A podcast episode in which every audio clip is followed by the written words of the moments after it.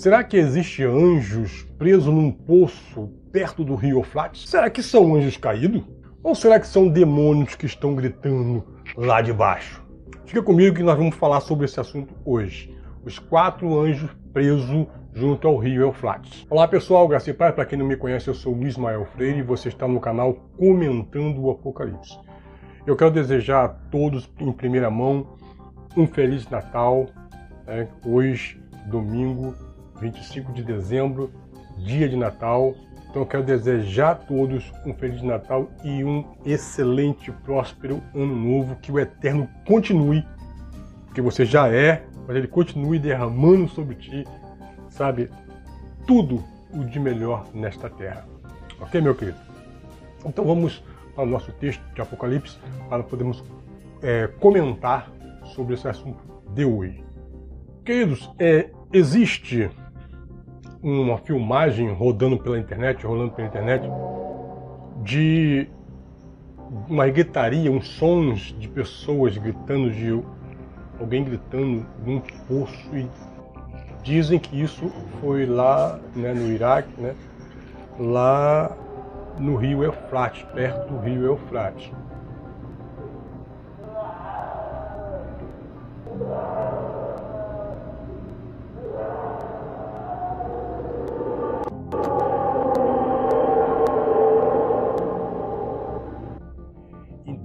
Agora na internet está esse burburinho de, de pessoas religiosas, todas as religiões cristãs, e estão usando isso para dizer que isso é anjo. São os quatro anjos que estão gritando, outro diz que é demônios. Gente, o que que os anjos estão fazendo embaixo, numa caverna, num buraco, num poço debaixo da terra? Ah, não, mas ali é a prisão dos anjos. Meu Deus.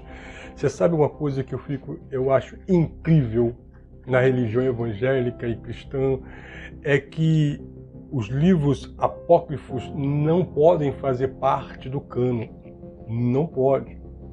Como a Igreja Católica inseriu mais alguns, a Igreja o protestantismo não quis inserir porque não pode, já fechou.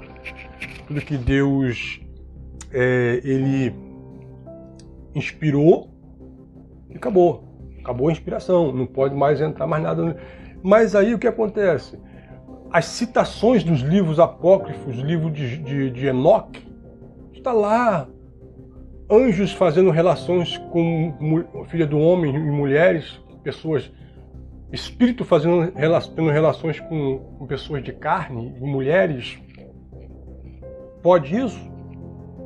Anjos que estão presos na prisão, meu Deus! Então, não podem ter os livros de, no livro de Enoque dentro da Bíblia, mas pode fazer menção né, desses livros e sair pegando um monte de coisas aí e sair aí falando um monte de coisas é, apenas por, sabe, por ideologia. E sair espalhando, ó, oh, é anjo, ó, oh, o fim do mundo está chegando, o fim do mundo está chegando. Verdade? Mas então vamos para o texto do Apocalipse. Eu vou citar os dois textos da Bíblia do Apocalipse que fala sobre esses anjos. Apocalipse 7 e 1 diz o seguinte: E depois destas coisas, vi o quarto anjo que estava sobre os quatro cantos da terra, retendo, veja a palavra reter, retendo, prendendo certo? Reter, segurando, ou pode ser prender também, retendo os quatro ventos da terra, para que nenhum vento soprasse sobre a terra, nem sobre o mar, nem sobre as árvores, alguma. Agora, Apocalipse 9,14, a qual dizia o sexto anjo que tinha a trombeta: solte os quatro anjos que estão presos, é, retidos, seguros ou segurados, né? Estão ali sendo retidos junto ao rio Eufrates. Apocalipse 9, 14. Então, será que esses anjos estavam acorrentados? Presos? Quando a pessoa lia assim, ó, solte os quatro anjos que estão presos. Espera aí, preso. Estavam retidos. Né? Estavam ali, ó, sendo retidos por uma razão, por um motivo que estavam sendo retidos.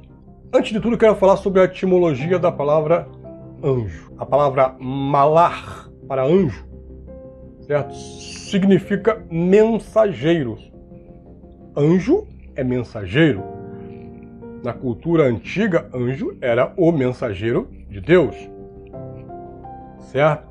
Veio para a cultura ocidental uma ideia de que anjo é um ser espiritual apenas. Aquele, ah, o anjo de Deus. Mas a ideia da cultura ocidental é que é um homem, né, um ser espiritual de, de, com asas. Essa é a ideia. Mas anjo, malar, ele é mensageiro, simplesmente pode ser também uma pessoa física. Você leva uma mensagem, você é um malar, você é um anjo, você é um mensageiro. Entende? E mensagem, ela pode ser passada não só por palavras, mas por atitudes também pode ser passada. Mensagens. Correto? E espírito. Espírito não é uma alma penada. A palavra ruach para espírito é vento, é sopro, ou até mesmo respiração. Essa é a palavra para ruach. Então veja, lá no capítulo 7 de Apocalipse está dizendo que eles estavam segurando, os anjos, os malar, estavam segurando as ruach, os ventos, os espíritos, né? É, segurando para que não destruísse a terra ainda. E quando você vem aqui no 9, está dizendo, está ordenando que esses anjos sejam soltos, que esses espíritos, que esses anjos agora solte os ventos, solte os espíritos. Então veja que é também um jogo de palavra, né? Pessoal, vamos lá. É, o negócio é ver na história, tá? Nada melhor que a história para nos explicar muitas coisas. É claro que nem tudo a gente vai encontrar, mas é, a gente vai falar sobre a história, tá bom? No meado do ano, do ano 66, mais ou menos no meado do ano 66, houve uma grande guerra interna dentro de Jerusalém, dentro da não só na Jerusalém, mas em toda a Galileia. Houve ali guerras, todos os pontos ali, as pessoas se levantavam contra o domínio de Roma. Houve muita guerra, houve muita morte, houve, sabe, é, é, as pessoas diziam que era o Messias, que era o Cristo, se levantavam e, e, juntavam multidões e, e iam para frente para lutar para tentar derrubar o Império Romano, porque estavam cansados de, de serem escravizados. No meio dessa guerra toda, Nero ele envia Vespasiano, seu general, seu comandante de guerra, para a Galiléia, para tentar sufocar e reter essas guerras que estavam havendo. Então, ele leva consigo o quê? Ele leva a quinta e a décima legião. O exército romano era formado de legiões. Então, é, Vespasiano leva consigo, leva a quinta e a décima legião com ele para tentar sufocar aquela guerra. E Tito Flávio, seu filho, ele leva consigo a 15ª legião, a legião Apolinares, a legião de Apolo, a legião que adorava o deus Apolo. Deixa eu dizer uma coisa para você, essa legião era a pior, a mais temida, melhor dizendo, a mais temida legião do exército romano. Aonde essa legião passava, deixava rastros de destruição. Era chamado também de Abaddon. Então Tito reúne-se com seu pai, levando consigo a 15ª legião, e agora com três legiões, a, a quinta, a décima e a décima quinta, eles começaram a sufocar aquelas guerras, aquelas rebeliões que estavam havendo desde a Galiléia, marchando da Galiléia para Jerusalém e vinha, for, vinha sufocando tudo, matando as pessoas, guerreando e sufocando aquela religião, aquelas rebeliões. Né? E é claro que isso não aconteceu da noite para um dia, isso durou anos. Uma guerra não, não, não, se resolve em um dia só, né? Isso levou muito tempo. No, no meio desta guerra toda, o que acontece? Nero, é, ele pressionado pelo Senado, o Senado dá uma decreta que ele se mate e Nero tira sua própria vida. E agora o Império de Roma estava em guerra, frente de batalha em tudo quanto é lugar, não só ali na, na Galileia, mas também no Egito, e enfim, tinha rebeliões naquelas áreas todas. E para piorar, Roma agora estava sem imperador, estava sem um governante. E aí é onde passam Alba, Otão, Vitélio, que dura menos de um ano. Os três passam pelo governo de Roma até que Vespasiano ele é aclamado pelo povo. E essa ferida agora, que esse golpe que Roma, Roma tinha levado, essa ferida que Roma tinha, tinha levado, começava agora a é, sanar, a ser curada, através de Vespasiano. Contudo, Vespasiano deixa seu filho Tito no frente de batalha com as três legiões. E aí o que acontece? Agora vem a décima legião e se junta a Tito, e Tito agora está com quatro legiões em, em, seu, em seu comando. E deixa eu falar outra coisa para você: as legiões romanas era, era formada de, de povos de todas as etnias. Roma conquistava, cobrava o imposto e também exigia os seus filhos é, se alistassem para a guerra, porque era uma época que se vivia de guerra. Então, seus filhos iam para os quartéis, treinavam desde pequeno para poder guerrear.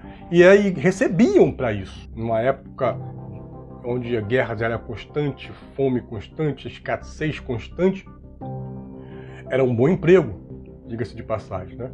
Então agora Tito Flávio está com as quatro legiões em seu comando.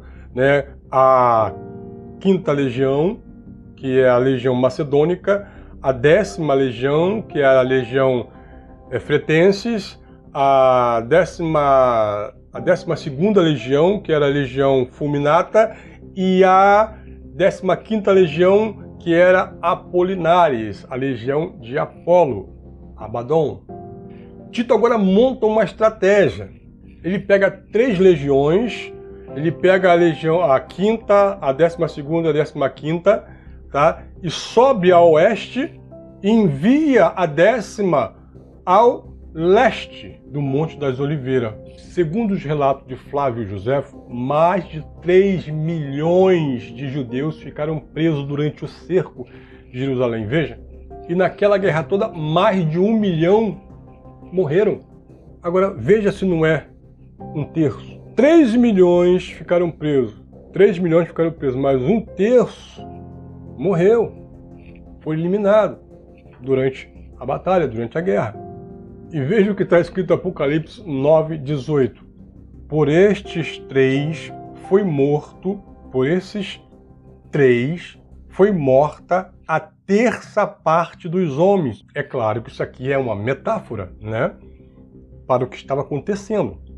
Mas antes disso tudo acontecer, antes de Jerusalém começar as suas revoltas, Lá no ano 58 a 63, Roma estava numa guerra com Esparta. E durante essa guerra, o que acontece? Essas mesmas quatro legiões se posicionaram no rio Eufrates. As quatro legiões que eu citei aqui se posicionaram de maneira estratégica do lado do rio Eufrates, na margem do rio Eufrates, esperando o comando para atacar.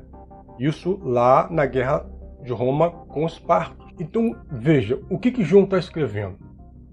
João está usando uma figura de algo que aconteceu antes, está dizendo que aquilo lá que aconteceu vai acontecer aqui também. As mesmas tropas que invadiram lá vai invadir aqui também. Então ele usa isso como uma metáfora para explicar o que está acontecendo. Que anjos são esses, queridos? São os mensageiros da morte. Que anjos seria esse? Esses anjos seriam é, as quatro legiões romanas que invadiram. Por que, que estavam sendo retidos? Eles estavam sendo segurados, presos porque ainda não era hora. Se você ler o Apocalipse 7, vai dizer: olha, segura enquanto todos os servos do Senhor sejam selados com o selo do Espírito. Depois que eles forem selados, beleza! E quando chega no Apocalipse 9, agora solte. Amém, meu querido? É claro que isso aqui, eu vou dizer a você, eu estou sendo honesto com você, isso não é, para mim não é uma verdade absoluta, isso é o que eu acredito. Se houver algo melhor para eu acreditar do que isso aqui, beleza. Agora, o que eu não posso, eu, uma pessoa, sabe, racional, uma pessoa que pensa, dizer que isso aqui é anjos que estão nos quatro cantos da terra esperando o dia do juízo final para poder destruir tudo e a terra, para mim, não funciona. Se funciona para você, ok. Para mim não funciona. Eu prefiro acreditar na história, eu prefiro acreditar no que o próprio Flávio Josefo, que foi um contemporâneo daquela época da destruição da queda de Jerusalém, que viu, que presenciou, prefiro acreditar nisso do que acreditar numa fantasia de que anjos irão destruir a terra, irão destruir as plantações. Então esse é meu pequeno vídeo aí neste dia de hoje. Eu quero mais uma vez te desejar um Feliz Natal com a família no dia de hoje e um próspero ano novo. Amém? E vou deixar aqui a playlist para você assistir, ok? Graça e paz e até o ano que vem.